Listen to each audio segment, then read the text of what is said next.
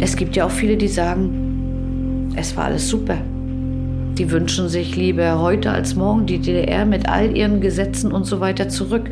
Gibt es garantiert viele, viele, viele Menschen, auch im Sport. Und da bin ich dann natürlich auch ein Dorn im Auge.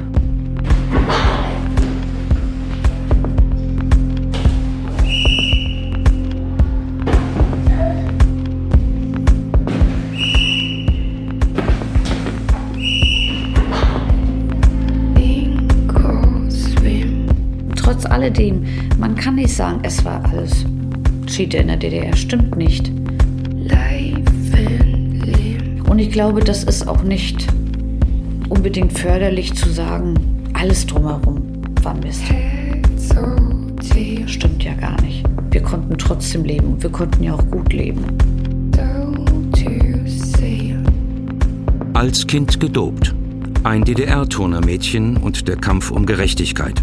Podcast und Radioserie von Alexa Hennings. Folge 1. Kindheit unter Schmerzen.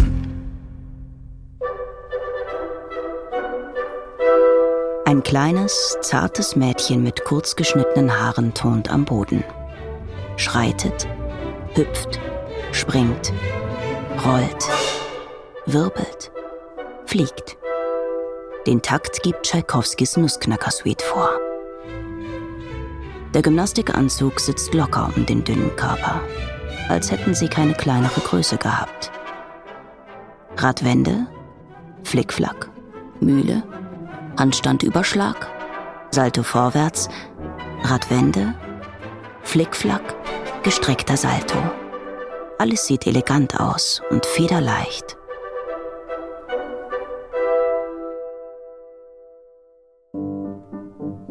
So stelle ich es mir vor. Ich war nicht dabei. Die Fernsehbilder, die ich aus meiner Kindheit im Kopf habe, schieben sich vor mein inneres Auge. Diese wirbelnden Körper, für die es keine Schwerkraft zu geben scheint. Dieses Mädchen ist nie bis ins Fernsehen gekommen. Es war keins von den Goldkindern, auf das man stolz war in der DDR. Von diesem Mädchen gibt es Fotos und es gibt die Musik. Es war immer Tschaikowskis Nussknacker, Sechs Jahre lang begleitete er die Turnerin bei ihren Übungen und Wettkämpfen. Ich versuche, beides zusammenzubekommen in meinem Kopf. Diesen überzarten, fast unterernährten Körper und sportliche Höchstleistungen. Da sehe ich aus wie ein Junge, ne? Ja. Und wenn Sie mal sehen, so den Brustkorb, ne? Ja, man sieht hier die Rippen und, und, und dann gar nichts Und mehr. dann Dann, hängt, dann schlappert dieses, dieser kleine Anzug in der Luft. Ja. Also der Bauch war nach innen. Ja, genau, Kann man genau. so sagen, ja. ne? Der Bauch war nach innen. Und da habe ich dann schon gelernt, die Beine und Füße so zusammenzuhalten, dass es eben einem Turner auch würdig war. Schultern zurück, Kopf gerade. Und die Füße so ein bisschen auseinandergestellt. Ja, ja. Mhm. Und das ist schon das äh, Emblem vom SC Empo Rostock? Nein, das ist noch mein alter Verein. Das war kurz vor der Aufnahme in die Sportschule. Hier waren Sie zehn? Noch nicht ganz, nee. Nicht ganz zehn. Mhm. Ich würde mal sagen, Sie sehen aus wie sechs, ne? Ja. Ja, und das Gewicht war ja auch so ungefähr, ne? Ja, ja. 50 Jahre ist es her, dass dieses Foto entstand. Schwarz-Weiß natürlich. Kerstin P. hat ein dickes Album auf den Knien. Kunstledereinband. Weder ihr richtiger Name wird hier genannt werden und auch nicht, wo sie wohnt. Ich weiß nicht, ob es dann irgendwie, ob ich dadurch äh, diese Leute aus ihren Löchern hervorkriechen sehe oder. Äh, es ist so ein Gefühl, ich möchte meine Geschichte erzählen, aber ich möchte mich auch nicht wirklich Leuten irgendwie einen Fraß vorwerfen, dass die dann über mich herfallen. Was bildest du da ein? Du warst bloß ein Sportler zur DDR-Zeit. Es gibt andere Probleme. Und ich wollte mich nicht so in den Vordergrund drängen. Ich wollte nur der Anschubser sein. Das ist für mich das Schönste, was ich erreichen konnte in dieser ganzen Geschichte. Ich kann mir vorstellen, dass man auch als Nestbeschmutzer angesehen wird. Ja, das ist das richtige Wort. Ja. Sie bekommt bis heute eine Gänsehaut, wenn sie auch nur ein paar Takte vom Nussknacker hört, wird Kerstin mir später erzählen. Es ist diese Art von Gänsehaut, bei der sich Grusel und Freudenschauer verbinden. Die unbändige Freude, ein Kind zu sein, das fliegen kann, und der unglaubliche Schmerz, mit dem diese Leichtigkeit verbunden war und bis heute ist. Das Fotoalbum auf Kerstins Schoß kündet von großer Sorgfalt und Liebe. Nicht nur Bilder sind drin, auch handgeschriebene Bemerkungen, kleine Zeichnungen, Wettkampfergebnisse und Zeitungsausschnitte, die über die Erfolge der jungen Turnerin berichten. Das hat der äh, Vater gemacht. Er war wirklich so stolz. Und dann hat er mir mal ein Album angefertigt. Er war auch immer unser Fahrer, wenn wir zu Wettkämpfen waren. Das ist eben wirklich tiefe Ostzeit.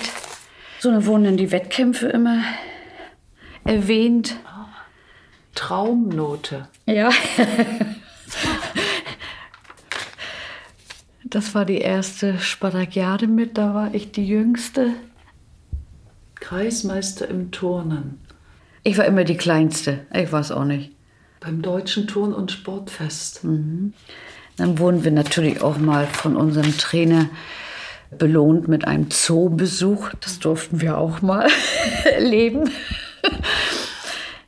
Das war was ganz Außergewöhnliches, ja, ja. Ja, das war wirklich, wir fahren mit der Trainingsgruppe in den Zoo und besuchen die Tiere, ne?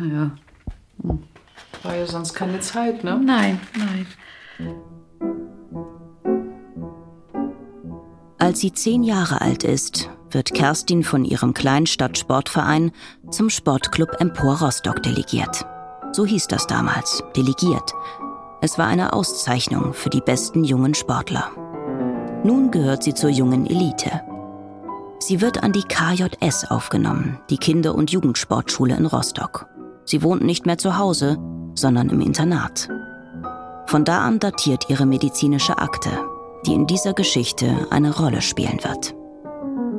Medizinische Akte Kerstin P. SC Empor Rostock. 16.02.1971. Größe 130,5 cm. Gewicht 23 Kilogramm. Gegenwärtige Trainings- und Wettkampfbelastung 17 bis 20 Stunden pro Woche. Das ging los morgens, los zum Frühstück ins Sportforum, dann erstmal Unterricht, dann halb zehn, zehn Training bis mittags, Mittagessen, kleine Pause, dann ging es wieder weiter, Training bis 18 Uhr, nach Hause, also ins Internat, essen, Hausaufgaben machen, ins Bett. Und so sah der Tag von montags bis Sonnabend aus.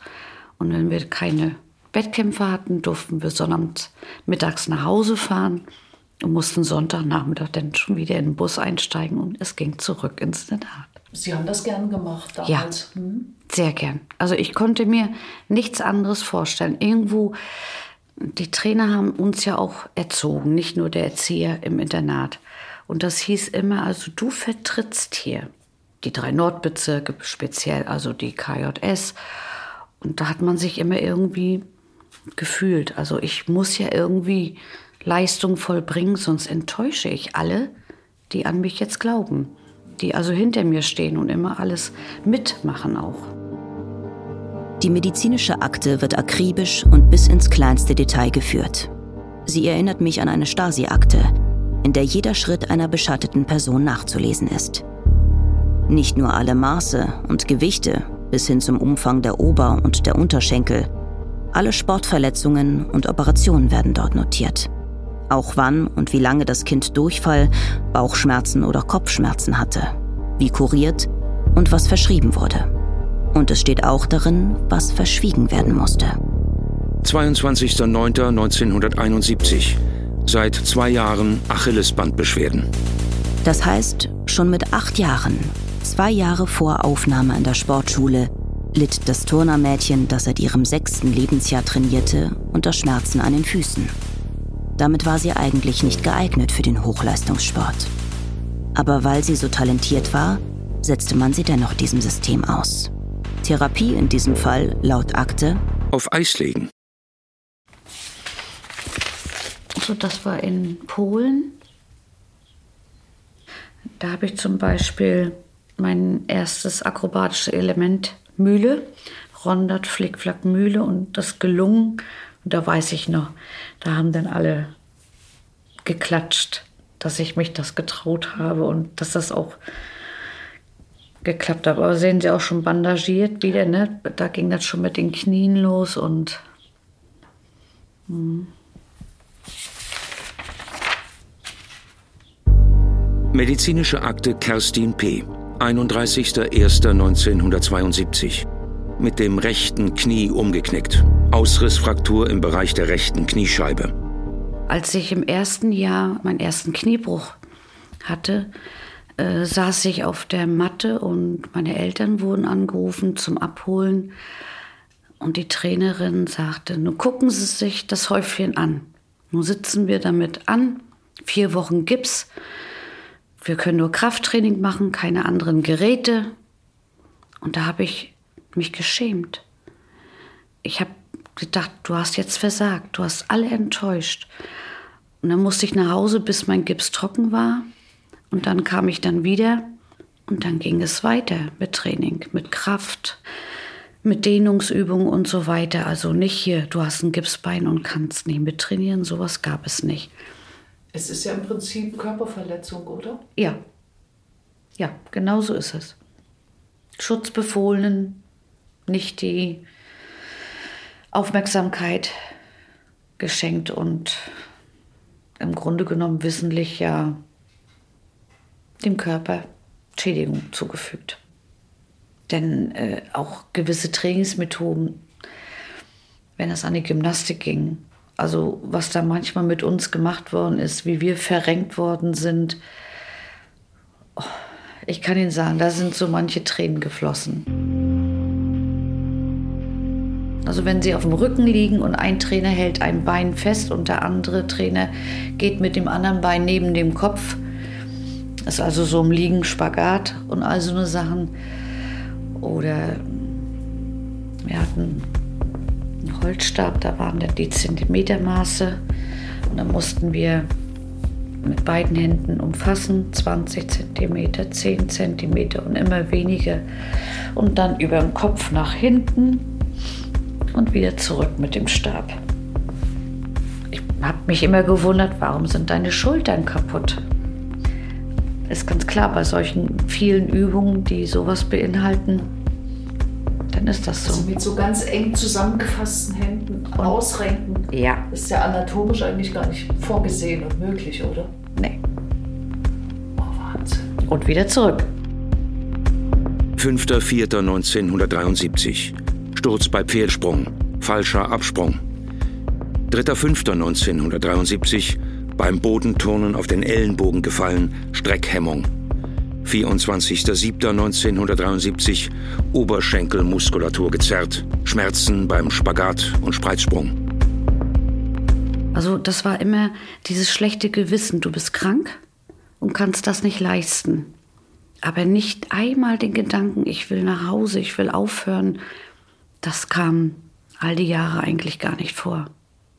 Wir sind ja dorthin gegangen, wir sind delegiert worden, weil wir ja was erreichen wollten. Wir wollten ja, wir waren ja solche Kinder so erzogen, nicht zum Aufgeben. Nein, das gab's nicht. Immer weiter, immer weiter.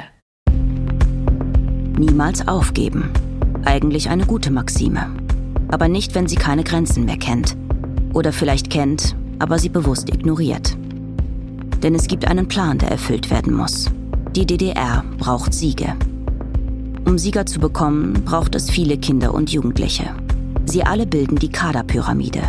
Genug Menschen, um sie auszusortieren. Solange bis an der Spitze der Pyramide ein Sieger übrig bleibt. Den sieht man dann. Wer links und rechts liegen bleibt, ist unsichtbar. Ihr Leiden unerzählt. Dann darf man nicht vergessen, wir waren Kinder. Wenn Kinder irgendetwas erfahren, es tut weh, dann hören sie erstmal auf. Und diesen Schritt immer wieder von neuem, immer wieder von vorne und immer wieder der Trainer, so, so. Und wenn man blockiert hat, ja, dann kam der Brüller. Nun sieh zu. Kriegst du das auch nicht hin? Was ist mit dir heute los? Und wenn dann mehrere in der Halle sind und die Turnhalle, da schallt es und da brüllt jemand, dann kommen natürlich die Tränen. Und das ist das Schlimmste, was man dann machen konnte im Grunde genommen. Dann wurde es natürlich noch stärker. Und es flogen auch Schüsselbunde. Ich will nicht sagen, wie, was, wo und auch von wem, aber auch ich habe abgekriegt. Und dann hat man eben schon eine Verletzung mehr auch, wenn man es abbekommen hat. Es waren nicht alle Trainer so, aber ich habe zwei davon nur so erlebt. So dürfen wir heute mit unseren Kindern nicht sprechen. Dann würden wir als Eltern, als Erzieher oder was weiß ich nicht, als Lehrer oder wer auch immer, würden mächtig in der Kritik stehen. Und bei uns war es gang und gäbe.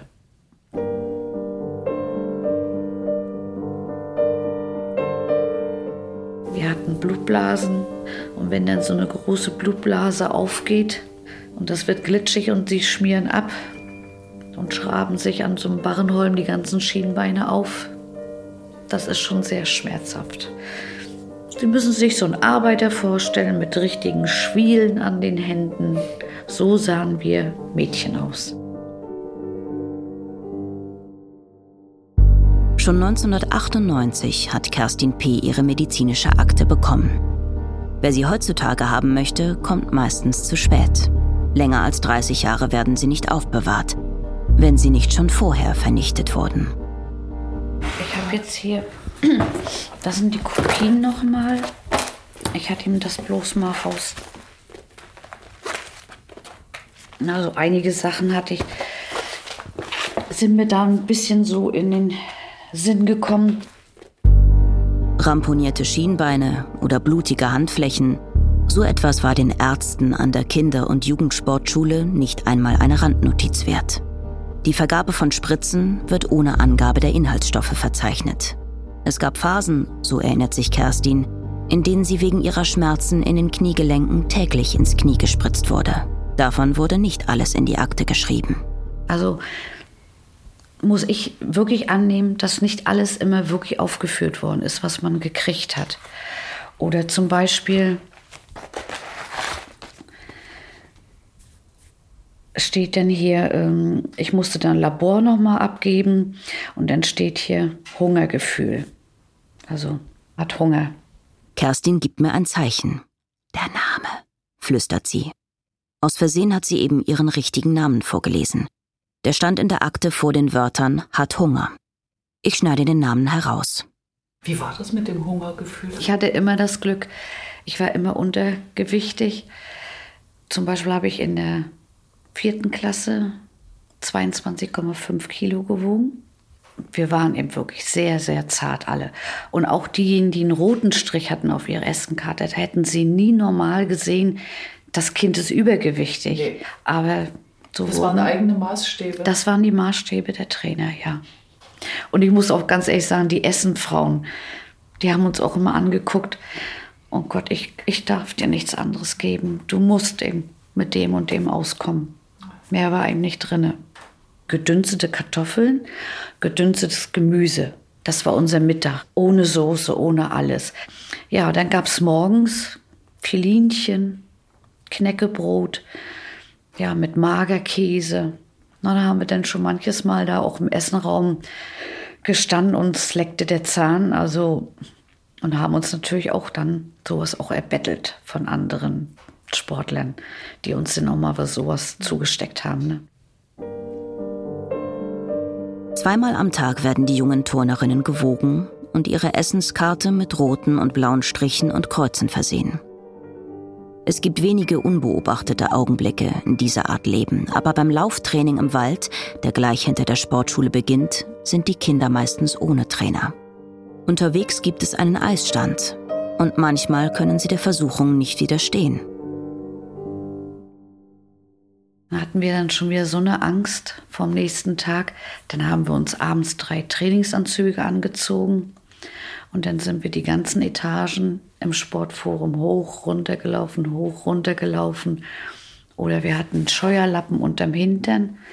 Und dann sind wir auf dem Po die ganzen Flure entlang, damit der Po auch schön flach ist. Immer diese Angst, habe ich zugenommen, habe ich irgendwas gegessen, was ich nicht darf Weil, wie gesagt, das Wiegen war immer präsent. Das wurde so konsequent auch uns nahegelegt und auch immer wiederholt. Das geht nicht. Wir haben gedacht, es ist eben so. Es muss so sein. Und irgendwann findet man sich damit ab. Dann hinterfragt man diese Sache nicht mehr. Und das, das zieht sich aber dann nachher. Ich hatte wirklich viele, viele Jahre mit ähm, sehr großem Untergewicht zu tun. Ich war immer sehr dünn. Ich habe wirklich bis 50 Jahre, bisschen drüber 50 Jahre, habe ich nie mehr als 46 Kilo gewogen.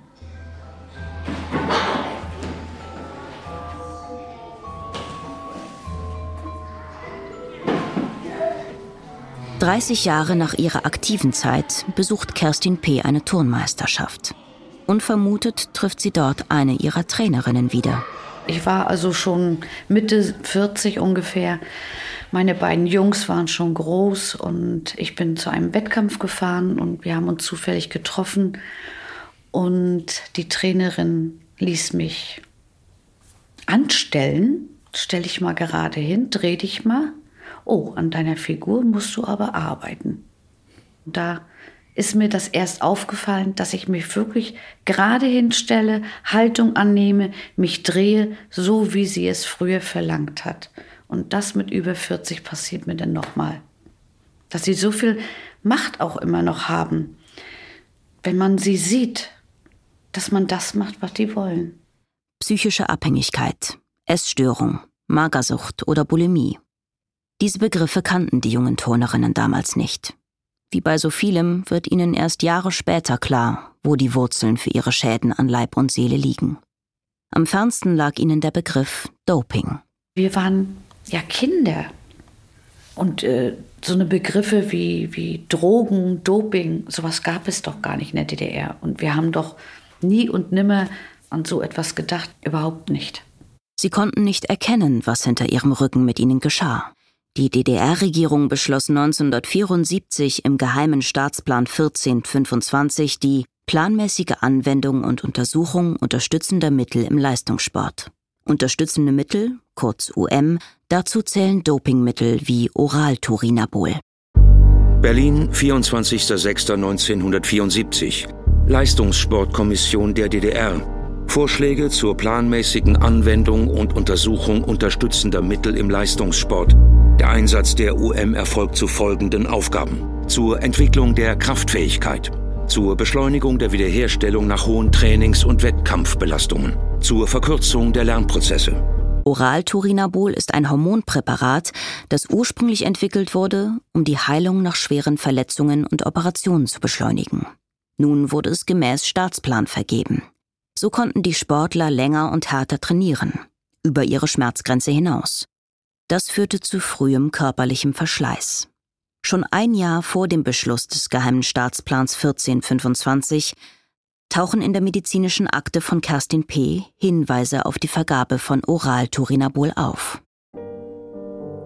17.05.1973 Größe 138 cm Gewicht 28,2 Kilogramm Gegenwärtige Trainings- und Wettkampfbelastung 22 Stunden pro Woche Einleitung des Kaiserschemas, Oralturinabol. Das Mädchen ist damals zwölf Jahre alt und ist so klein und so leicht wie eine Neunjährige. Die Vergabe des Steroids Oralturinabol wurde mit anderen Medikamenten nach dem sogenannten Kaiserschema kombiniert. Der Sportwissenschaftler und Historiker Giselher Spitzer wertete hunderte Stasi-Unterlagen zum Thema Leistungssport aus und konnte die Befehlskette von Partei und Staatsführung bis hinunter zu Trainern und Sportärzten rekonstruieren. Er stellte in seiner Publikation Sicherungsvorgang Sport zum Thema Kaiserschema fest, das ursprünglich als eine ärztliche Therapie für Kinder angelegte Kaiserschema wurde zur Dauervergabe von Anabolika missbraucht, wenn es nicht sogar zu diesem Zweck erdacht wurde. Was über das Hungern allein nicht erreicht werden kann, Dabei kann Oralturinabol helfen. Bei der frühen Vergabe des Hormonpräparats an Kinder kann es zu Wachstumsverzögerungen kommen. Das ist ein erwünschter Nebeneffekt bei Turnerinnen, Eiskunstläuferinnen oder Sportgymnastinnen. Ministerium für Staatssicherheit. Treffbericht IM Technik, 28.12.1983.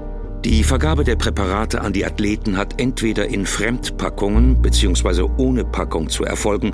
Keinesfalls dürfen die Athleten in den Besitz der Originalpackung gelangen. Überlegungen gibt es dahingehend, Möglichkeiten zu schaffen, den Athletinnen diese Mittel ohne deren Wissen zuzuführen. Beispielsweise in Getränken oder durch Mischung mit Vitaminspritzen. Und dann überlegt man, Mensch, du hast immer zweimal am Tag Tabletten bekommen das waren immer gefärbte Gläser, braune. Da stand nie drauf, was das ist. Gesagt worden ist es Vitamin C. Ihr seid den ganzen Tag in der Turnhalle und nicht draußen an der frischen Luft, in der Sonne. Und das ist wichtig, dass ihr das nehmt. Und als Kind macht man es und hinterfragt nicht irgendwelche Sachen. Treffbericht IM Technik, 6.11.1975. In diesem Zusammenhang informierte der IM, dass man in der sportmedizinischen Unterstützung offensichtlich gegenwärtig noch die einzige Möglichkeit für weitere Leistungssteigerungen sieht. Augenfällig war dies selbst bei der Spartakiade, wo ein großer Teil, selbst Sportler noch im Kindesalter, bereits angefüttert worden sind. Die Hand aufhalten, die Tabletten nehmen, Schluck runter trink was nach, fertig. Das macht man im Unterbewusstsein. Das gehört da irgendwie zu, wie der Joghurt da stand oder die Pampelmuse da lag. So wie sie auch nur Filinchen essen, weil sie wissen, mehr geht nicht oder mehr gibt's nicht. Der IM hob in diesem Zusammenhang besonders die Aktivitäten der Trainer hervor, die von den Ärzten verlangen und zum großen Teil auch durchsetzen, alle erlaubten und unerlaubten Mittel einzusetzen. Letztlich hängt davon ihr Prämienanteil ab, der deutlich höher ist als der der Ärzte. Ich weiß nicht, wie die das gemacht haben, aber die haben eine Art und Weise an sich gehabt, uns dermaßen auch zu manipulieren im Grunde genommen. Wir haben alles geglaubt, was sie uns erzählt haben. Schon lange hat sich das Mädchen von seinen Eltern entfremdet. Auch das gehörte zum Plan. Nur die Trainer hatten Autorität, nicht die Eltern. Über die Vergabe des Dopingmittels und anderer Medikamente werden sie weder informiert, geschweige denn ihre Einwilligung eingeholt. Das gilt für die Eltern nicht anders als für ihre Tochter, die ebenfalls keiner über das Medikament und seine Wirkung aufklärt. Das Mädchen spürt Erwartungen von allen Seiten nur keinen enttäuschen. Das ist das Mantra dieser Kindheit. Ich wollte meine Eltern nicht enttäuschen und ich wollte auf der anderen Seite in der Turnhalle nicht versagen. Und diesen Spagat müssen sie erstmal schaffen. Das machen sie alles mit sich aus. Sie sind im Internat, sie weinen sich ins Kissen, bis sie einschlafen und sie stehen jeden Morgen auf und denken, hoffentlich geht heute alles gut. Wer bleibt noch, wenn man sich keinem mehr anvertrauen kann? Kerstin hat das große Glück, wenigstens einen Menschen um sich zu haben, dem sie ihr Herz ausschütten kann. Ihre Erzieherin im Internat der Sportschule. Wir haben nicht äh, Frau zu ihr gesagt, sondern Muttern. Und sie hat uns aufgefangen und alles möglich gemacht, dass wir uns wohlfühlen, dass wir auch mal na, nicht so schöne Trainingsstunden vergessen. Oder wenn wir Heimweh hatten, oder wenn einer krank war, sie saß bei uns am Bett und hat uns aufgemuntert. Und was möchtest du? Was kann ich dann für dich tun? Und es ist nie ein böses Wort gefallen, nie eine Kritik. Diese Frau hat nur uns Kinder aufgefangen. Brüche, Zerrungen, Bänderrisse. In immer kürzeren Abständen verletzt sich das Turnermädchen. Alle anderen in ihrer Gruppe wurden schon in der achten Klasse ausdelegiert. Sie hatten die verlangten Höchstleistungen nicht mehr erbringen können. Kerstin P. hält trotz aller Schmerzen noch durch. Sie ist die große und letzte Hoffnung in ihrem Jahrgang. Du musst das schaffen, du willst das doch. Du willst doch da und da nachher stehen. Ja, als Kind sagt man natürlich ja. Und nochmal, noch mehr trainieren. Noch mehr ranhängen, noch mehr Kraft. Bis man eben dann nicht mehr kann. 5.5.1976. Operation linker Ellenbogen. Anruf beim Chefarzt Orthopädie Universitätsklinik. Ergebnis Leistungssport nein, allgemeiner Sport ja. Kerstin ist 15 Jahre alt, als ihr erstes Gelenk kaputt ist. Vier Operationen hat sie da schon hinter sich. Das Ende ihrer sportlichen Karriere. Und zum Schluss noch die Erfahrung von Demütigung. Das hieß immer früher, also Leistung vollbringen. Konntest du das, dann warst du gut angesehen. Und leider, wenn du keine Leistung mehr brachtest, aufgrund von Krankheiten, Verletzungen, Operationen, dann warst du eben niemand mehr. Da ist die Tür, du kannst gehen. Man hängt den Trainingsanzug, den Gymnastikanzug an Nagel und das war's denn. 40 Jahre und acht Gelenkoperationen später trifft Kerstin P. ihre Trainer wieder. Sie wollen nicht mit ihr reden, sie nicht einmal erkennen habe ich das erste Mal richtig eine Wut gehabt. Da wirklich das erste Mal. Das ist der Augenblick, in dem sie beschließt, zu kämpfen. Als Kind gedopt. Ein DDR-Turnermädchen und der Kampf um Gerechtigkeit. Podcast Radioserie von Alexa Hennings. Folge 1. Kindheit unter Schmerzen. Es sprachen Teuni Runke und Stefan Schad. Technische Realisation Christian Alpen und Jan Merget. Regie Nikolai von Koslowski. Redaktion Christiane Glas.